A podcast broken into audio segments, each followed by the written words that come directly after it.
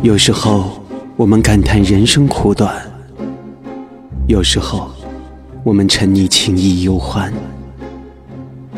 我们把人生的场景记在心里，把哀伤快乐的回忆片段一一收藏。光影胶片中的梦幻，流动音符中的依恋。走进这记录幻想梦境的世界，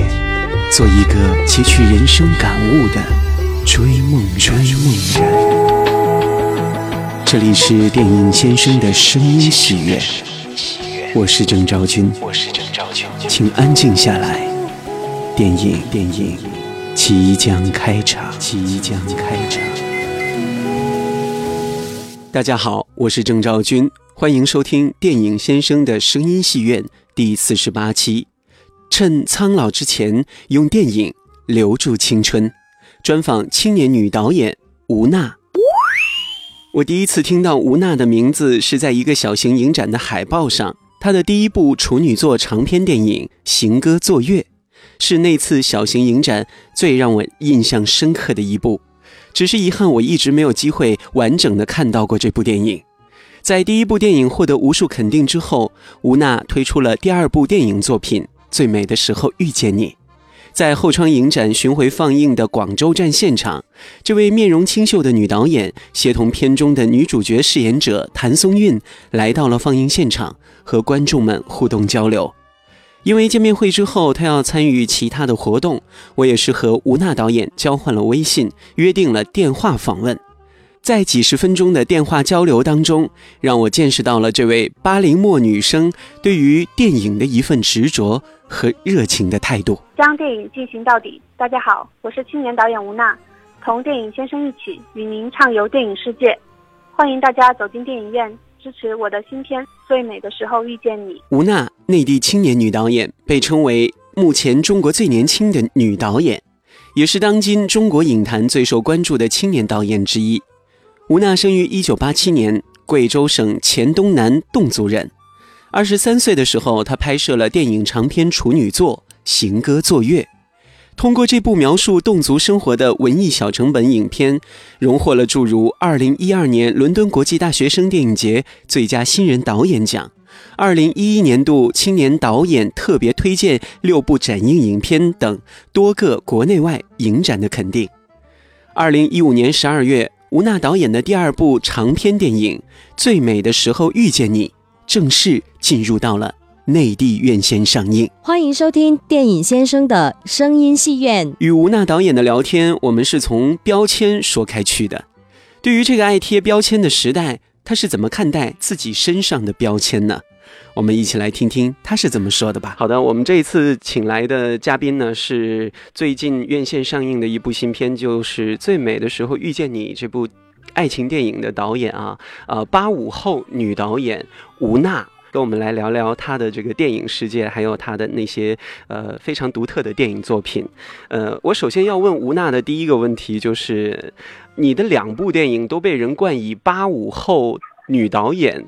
的作品。你对于这样的一个这个标签是有怎么样的一个看法呢？好像现在对于这个这个八五后啊或者八零后这样的一个标签，这个在电影圈还是有很多的一些这个引人瞩目的一一些焦点的，你怎么来看呢？哦，其实我对于标签不是很在意，就是，但是至少现在这个标签还是符合的吧，就是说。它是一个事实吧，我是一个女的，然后我是一个八五后，嗯，我觉得没有呃没有说不符合现实，那可以用啊。嗯嗯，就是没有关系，对于这个标签的问题哈，呃，哦对，嗯，因为我不是假的标签就好。因为我知道这个吴娜导演呢，已经推出了两部作品了，呃，已经不算是一个新导演了。呃，我想问吴娜导演呢，就是你从你自己本人来说，您对于电影的第一印象是什么样的呢？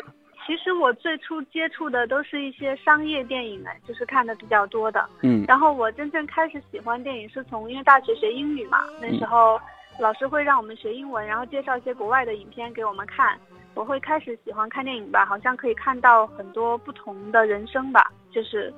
会开始产生兴趣。那我自己想要拍电影呢，是从看中国的独立电影开始的，就是呃会看到更多的我所以前人生当中所未能触及的那些世界吧，会给我很强的刺激。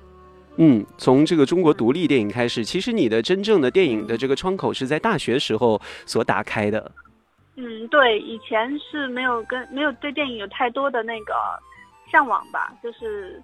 是一个普普通通、平平常常的孩子吧。然后可能大学的时候偶然接触了，然后就走上了这条路了。你当时说在大学的时候看了很多的一些独立的电影，给你的这个电影打开了一个很大的一个窗口，能不能跟我们分享，呃，几部你看过比较难忘的独立电影呢？嗯，当时有贾樟柯导演的小五，然后会觉得啊，电影还可以那样拍啊，就是就是那么简单，那么真实，那么那么直接就拍了。嗯，然后还有当时看的侯孝贤导演的那些《恋恋风尘》呐，《悲情城市》啊，呃。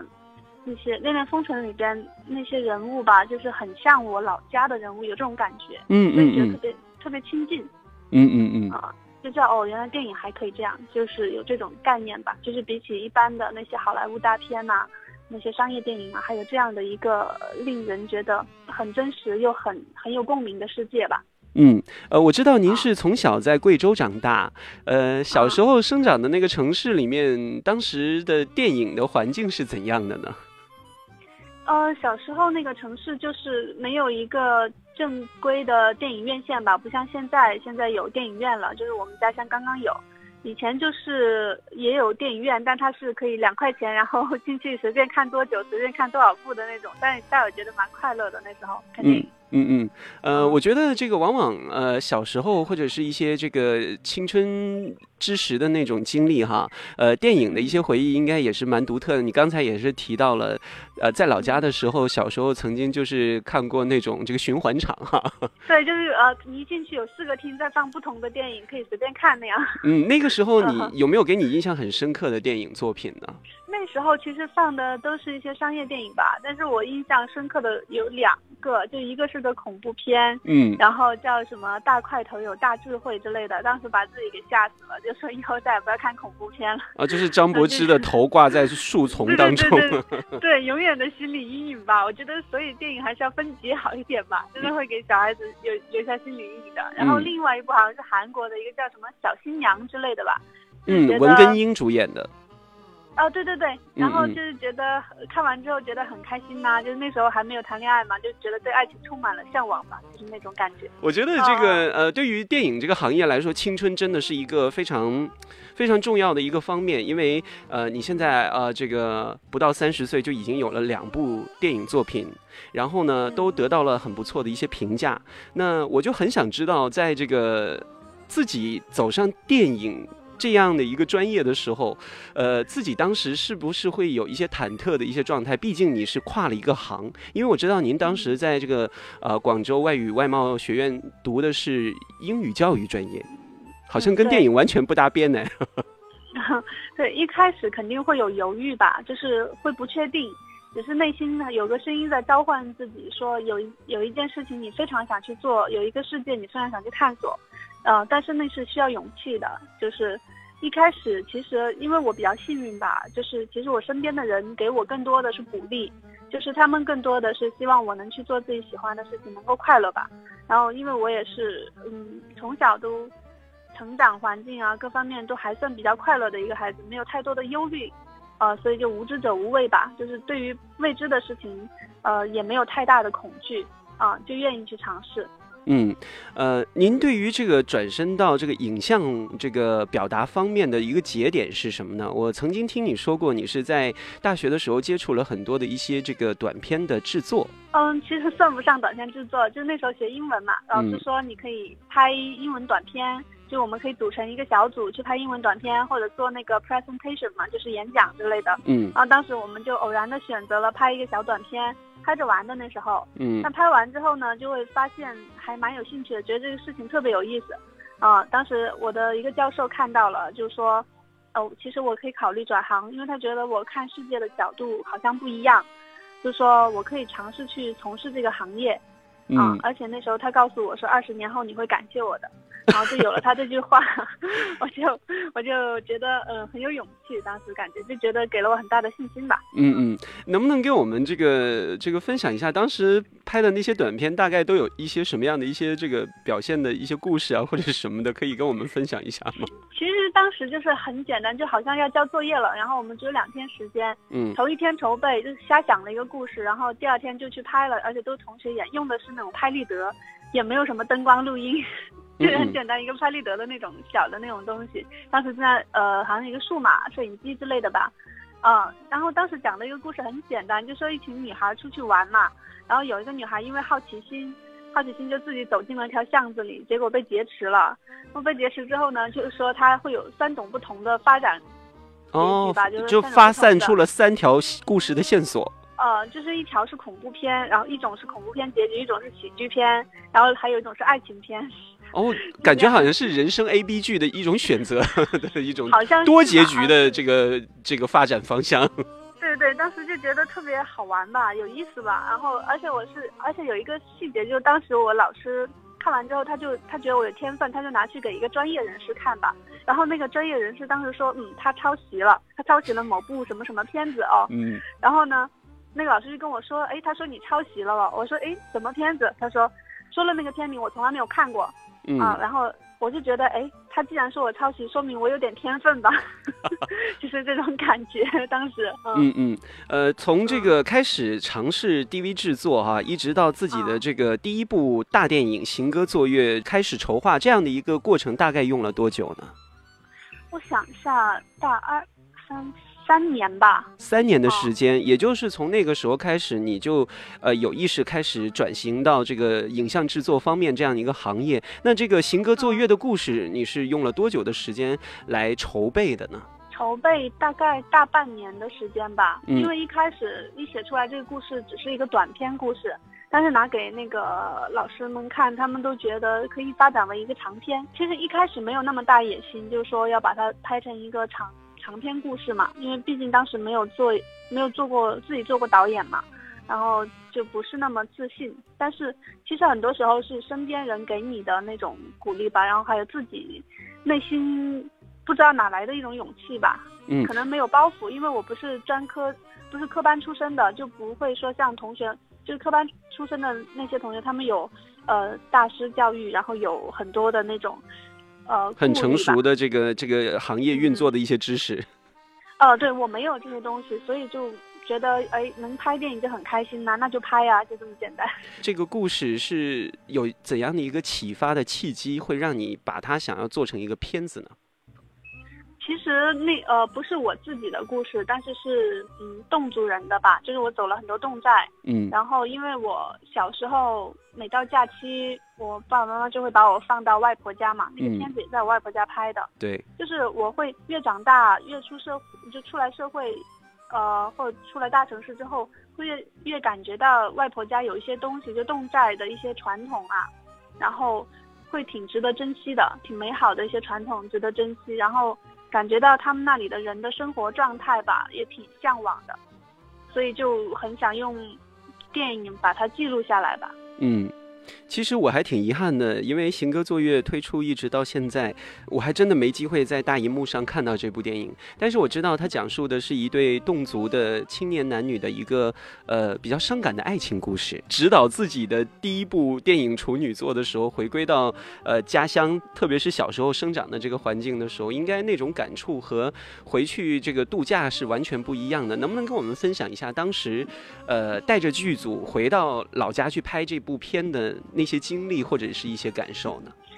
其实我会觉得很像做梦的感觉，就是至今很像做梦，就是每一天在你所熟悉的地方，哎，你突然意识到有一群人，他们在很努力的在实现你头脑中的一些想法、一些情节，那是一个很奇妙的经历吧。我觉得也是做电影很幸福的一种经历。嗯，呃，我知道在这个电影当中呈现了很多跟侗族有关的一些风俗人情，而且呢，在里面有很多的一些这个少数民族的一些特色的一些侗族的大歌，是不是？啊、有侗族大歌，然后也有我们那边七十二寨那种叫爬窗探妹的那个习俗。其实我觉得吧，在中国很多的一些这个少数民族都拍摄过电影，但是侗族的电影还真的第一次听说。呃，嗯嗯行歌作乐算不算是第一部关于侗族的电影呢？呃，没有，像以前那个那人那山那狗也有提及到侗族的部分，就是那个电影。以前我们有个叫丑丑的导演，他也拍过侗族的片子。说有什么特别的，可能就是他讲的就是侗语吧，就是比较还原当下的侗族真实的一种生活状态吧。我看这个大概的故事简介是讲述了一个类似于前世今生的一个爱情的纠葛的一个故事。那你觉得第一次开始操控这样的一个剧情片的时候，你觉得最难的是什么呢？嗯，当时觉得困难的，其实没有感觉到太大的困难吧，就嗯是，呃，还是担心自己就是太第一次吧，太不成熟，只是担心这些问题，因为我始终有种使命感吧，就像你说的，因为侗族的片子很少。然后我自己总有一种使命感，就是说我必须得说真话，就是我必须得好像就说好像自己是一个窗口吧，要打开，嗯啊、让外面的人看到我们真实的样子，我们的情感是什么样的，侗族人是什么样的，有那种使命感吧，会稍稍有点，呃，对我我当时的我来说会有点压力吧。嗯，处女座哈，一般这个承受的压力都还蛮大的，但是呢，处女座也可以原谅很多的一些问题。不过我很想知道你是怎样去消解掉你在创作过程当中所面对的这些压力呢？其实创作的时候那种兴奋感已经盖过这些东西了，嗯就是第一次创作的幸福感和兴奋感，而且我觉得其实做电影心最好还要纯粹一些，就是说不要想太多的这个电影会给你带来什么，然后你只要想着，反正对，首先要对电影有敬畏之心吧，就对好的电影，对电影艺术要有敬畏之心，不能乱来。嗯，就是我觉得有这点压力就够了，其他的不用有什么压力。嗯，呃，第一部作品其实带给你很多的一些这个呃奖项啊，或者是掌声。你自己啊、从一个创作者来说，你现在回头再看这部导演的处女作，你觉得《行歌作乐》带给你了一些什么东西呢？我觉得带给我的是一种走下去的力量吧，就是我觉得并不是那些肯定，呃，那些掌声或者是什么东西给我带来的，而是我跟观众的交流吧，就是一次一次的放映后的那种交流。有些其实我拍电影最重要的不是想得到学术上的什么认可，嗯，然后其实我对电影语言的探探呃创新啊那些也没什么野心，我我只是想很真诚的去讲一个故事，然后能够让人感受得到里面的情感。如果真的通过一部电影能够跟别人很交心，就是别人能够被你电影感动到，我觉得那是啊、最值得的地方吧。就是看完之后，有一些观众会跟我说他们嗯很感动，或者是想到自己的家乡了，或者是看到某个情节他想想要流眼泪，啊、我会觉得这些东西我会觉得很珍贵吧。嗯，从行歌作业之后呢，你就一直应该是在为了自己的第二部电影来筹备，也就是《最美的时候遇见你》。呃，看过电影的朋友应该都不难猜到，其实这个故事和你自己的一些真实的经历应该是很有关系吧？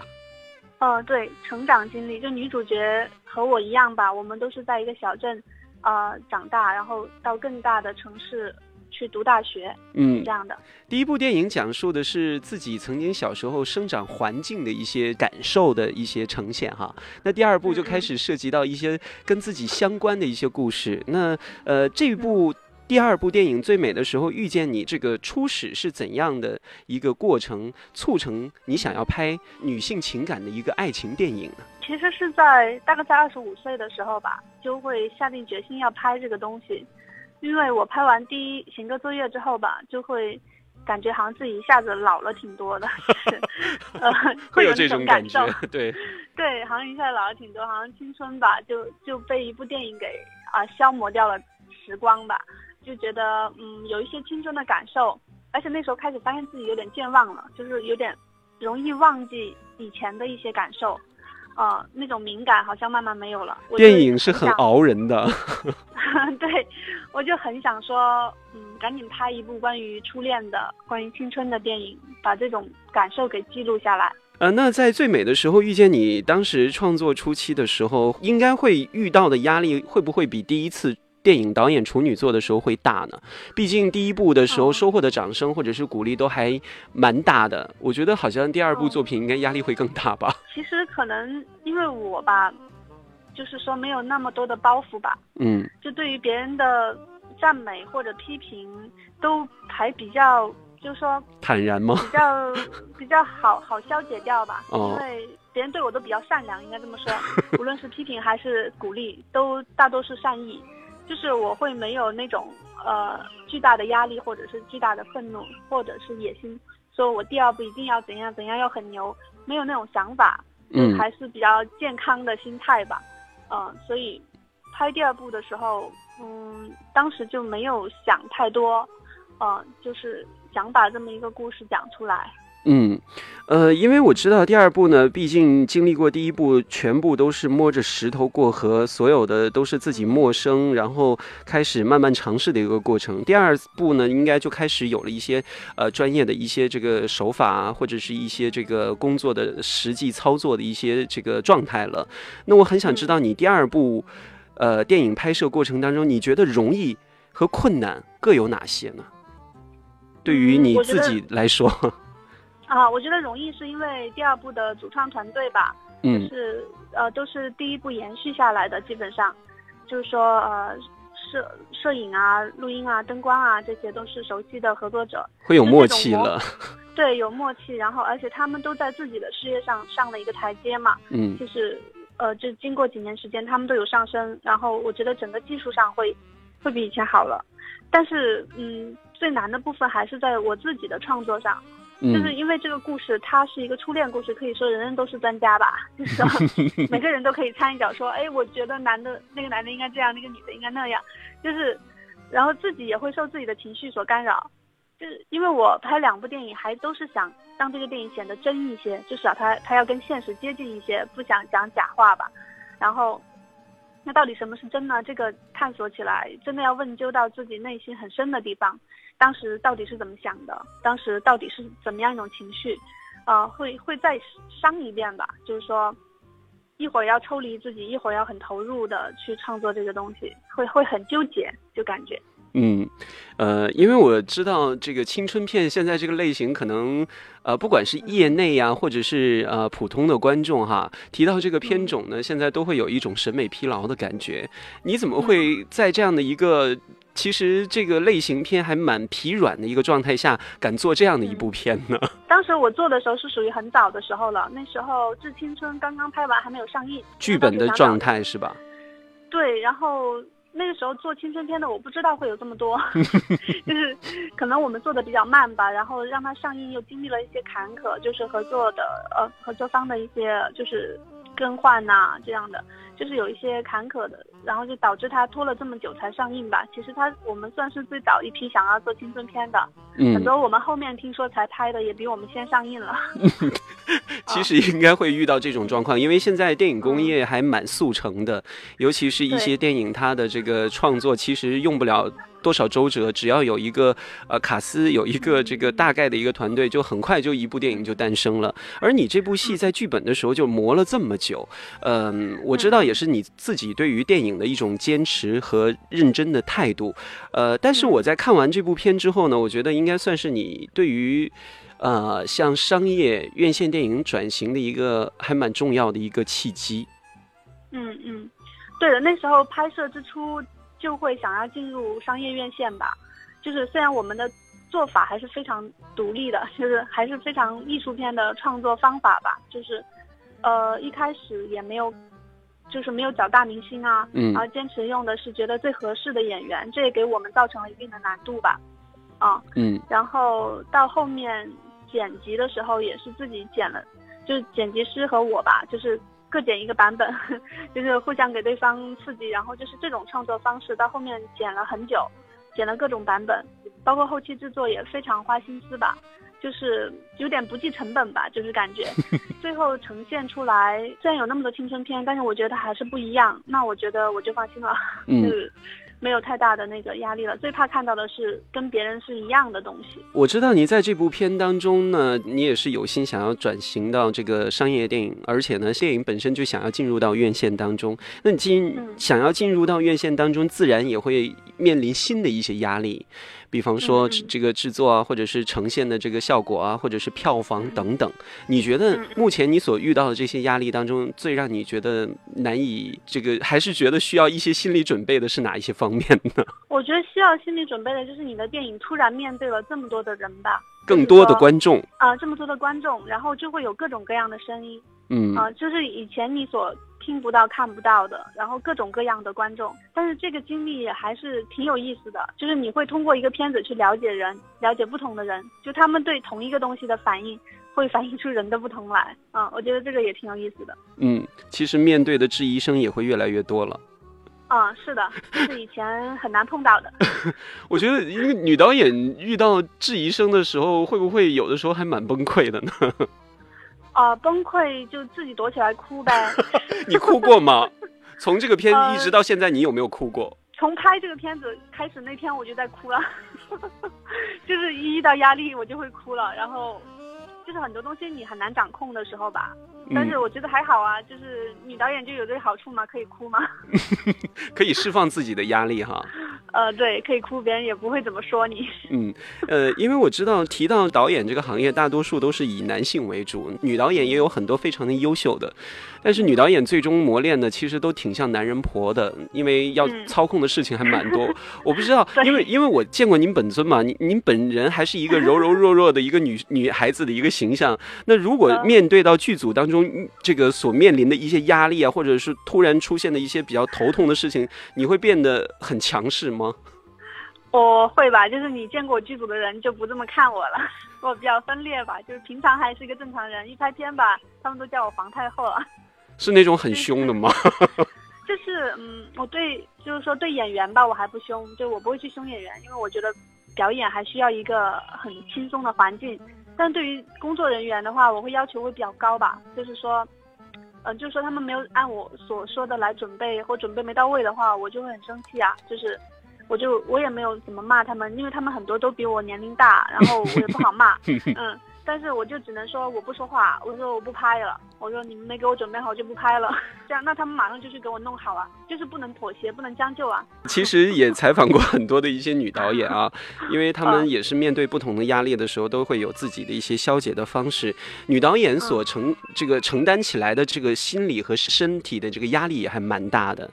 你觉得作为一个女导演来说哈，现在你已经是一个专业的导演了，你觉得一个女性的？导演在电影当中所占有的优势是什么呢？优势是那种敏感吧，敏感就是敏感感性，这是一种优势。嗯，像那个我记得谁说了，李安导演还是谁说过，说你写剧本的时候要把，好像不是他说，反正是一个好的编剧说，要把自己变成一个女人。那我们天生就是女人，所以就会有很多的一些先决的条件，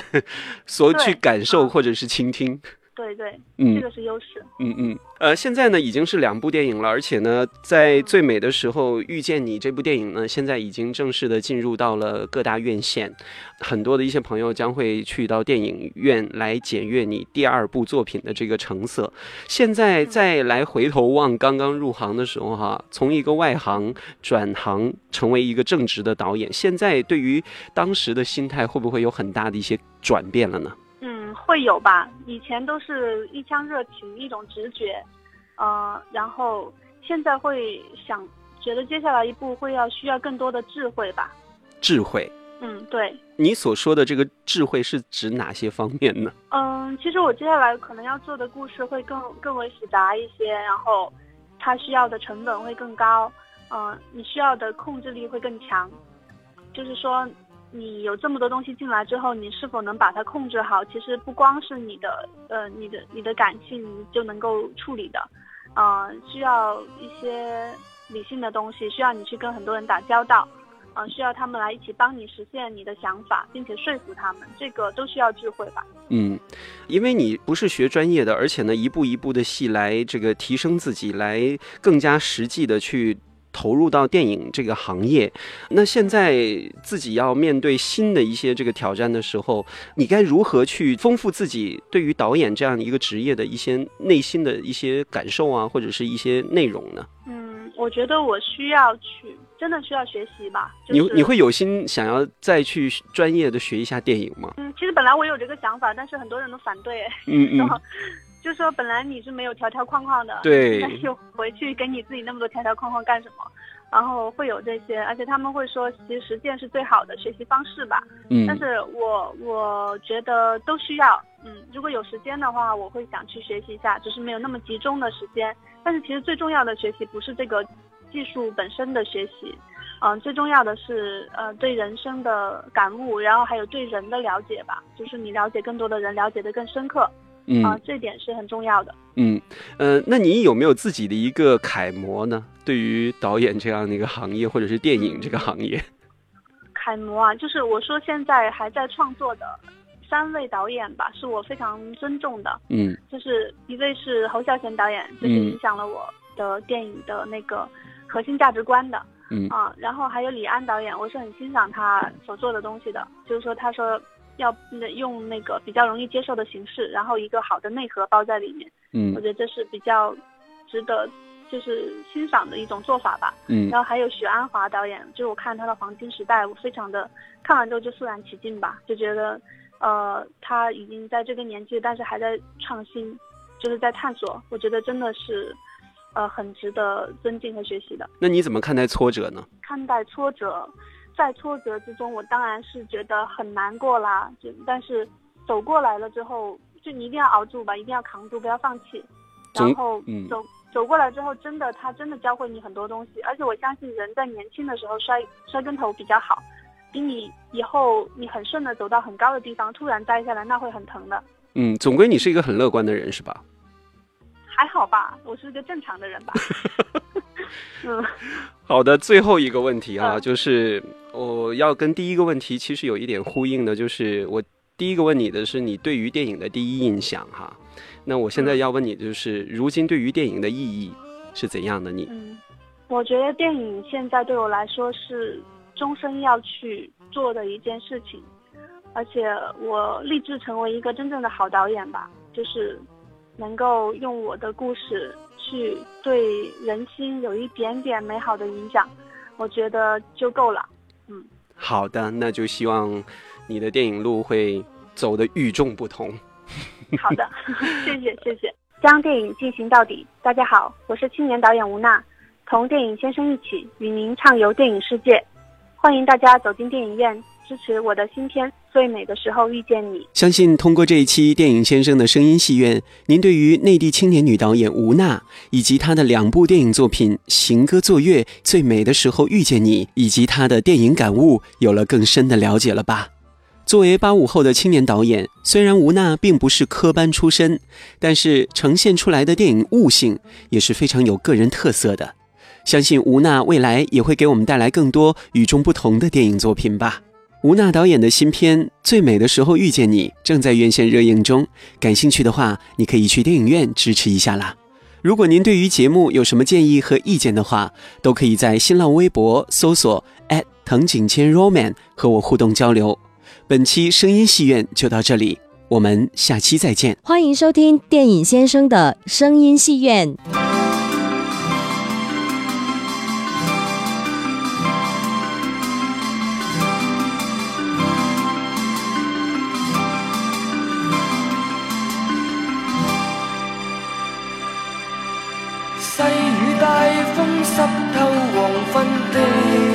街道，抹去雨水，双眼无故地仰望，望向孤单的晚灯，是那伤感的记忆，再次泛起心里无数的思念，以往片刻欢。笑仍挂在脸上，愿你此刻可会知，是我衷心的说声喜欢你。那雙眼動人，笑聲更迷人，願再可輕撫你那可愛面容，挽手說夢話，像昨天你共我。